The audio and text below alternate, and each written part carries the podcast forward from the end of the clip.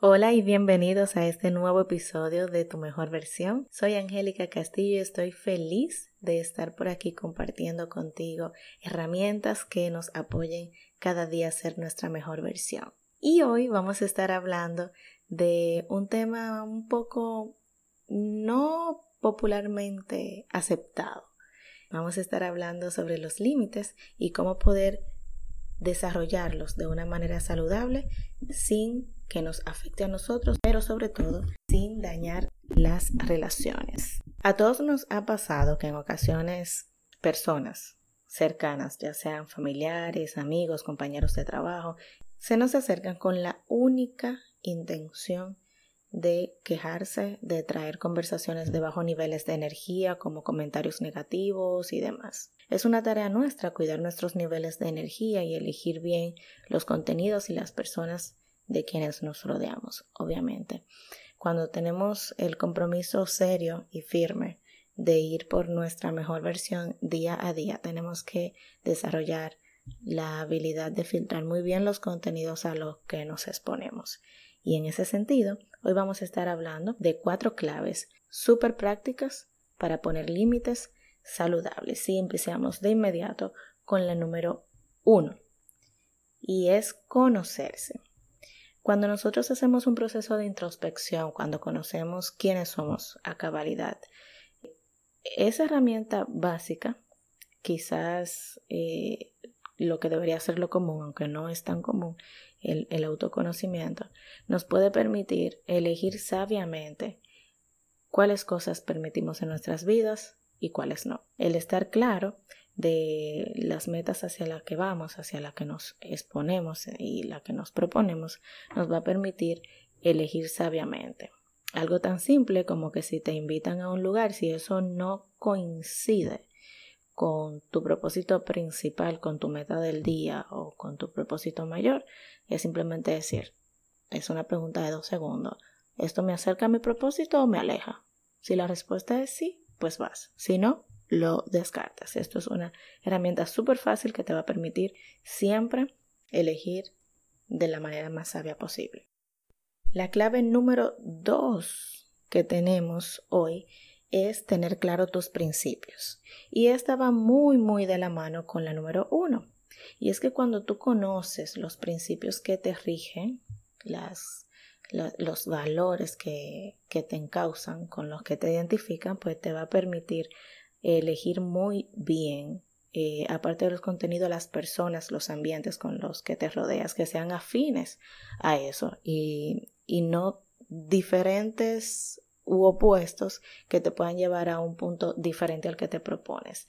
Decía Woody Allen que la clave del fracaso es tratar de complacer a todo el mundo y creo que cada uno de ustedes que escucha esto en algún momento se ha visto en la difícil situación de tener que decir sí cuando quieres decir no y al final te queda ese sabor de culpabilidad y pesadez que no es para nada agradable. Número 3. La clave número 3 de este bloque es ser amable. Yo sé que estamos hablando de un tema escabroso, sobre todo si solemos ser, eh, si tú que me escuchas has sido históricamente una persona muy dada al sí, muy flexible, muy permisiva, quizás empezar a decir no te va a significar un esfuerzo mayor que quien ya lo hace por práctica propia, por, por elección propia o por habilidad propia. Y cuando te digo ser amable, no importa qué, es porque como socialmente estamos condicionados a ser lindos o políticamente correctos y demás, en ocasiones si tú mañana dices, ay, mira, yo escuché esto y ahora voy a empezar a decir no, eh, si no cuidas el cómo, puedes tener situaciones de fricción con las personas, puedes tener conflictos quizás que podemos evitar si cuidamos el cómo. Entonces mi recomendación para ti es que cuando empieces a decir el no, puedes manejar alternativas del no. Algo tan simple que si tú siempre le decías que sí a una amiga que quiere que le acompañes a cualquier actividad X y tú lo hacías no solo porque te llamara la atención, eh, aplazando quizás compromisos tuyos, lo hacías por complacer, entonces tú puedes decir, tú sabes que tengo otra cosa hoy, no sé qué, y ver cómo esa persona recibe tu no. Eso también te va a dar información de qué tan acostumbrado estaba esa persona al sí o qué tipo de madurez tiene la relación con la persona, porque si es alguien que te aprecia, que valora también tu tiempo, entenderá tu no. Clave número 4. Y esto da para un episodio largo y tendido, y es la asertividad. Esta debe ser tu aliada número uno, independientemente de que la deje como 4 deliberadamente, es porque en ella tenemos la posibilidad de crear herramientas y crear nuevas habilidades que nos permiten manejar los tres puntos anteriores. Cuando somos asertivos, nosotros tenemos la capacidad de expresar nuestros puntos de vista sin agredir, sin violentar al otro, pero sin ponerte en menos tú, sin, sin quitarte mérito de, de lo que eres capaz de decir. Es tener la capacidad certera, diplomática y correcta de decir si estás o no de acuerdo con un punto de vista. Y eso no necesariamente te va a llevar a una enemistad, a un conflicto mayor. La asertividad con sus maravillosas herramientas que van muy de la mano con el autoconocimiento y con el autodominio te va a permitir manejar cualquier tipo de situación a la que te presentes. Entonces la recomendación para esta, eh, yo hoy te voy a dar dos herramientas que a mí me han apoyado para crear esa formación constante de, ser asertiva.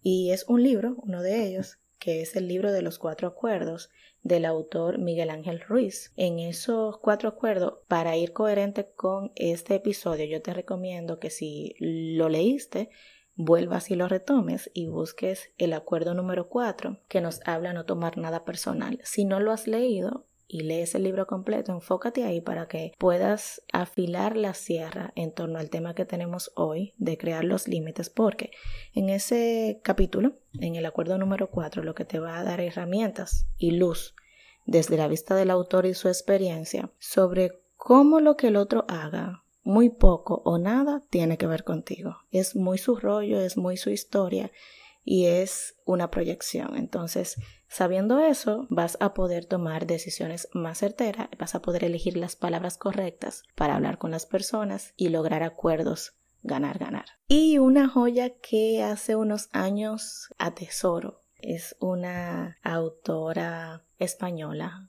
muy, muy buena que trabaja inteligencia emocional. Ella es Elsa Punset y tiene contenidos muy muy valiosos en sus redes sociales, en su canal de YouTube.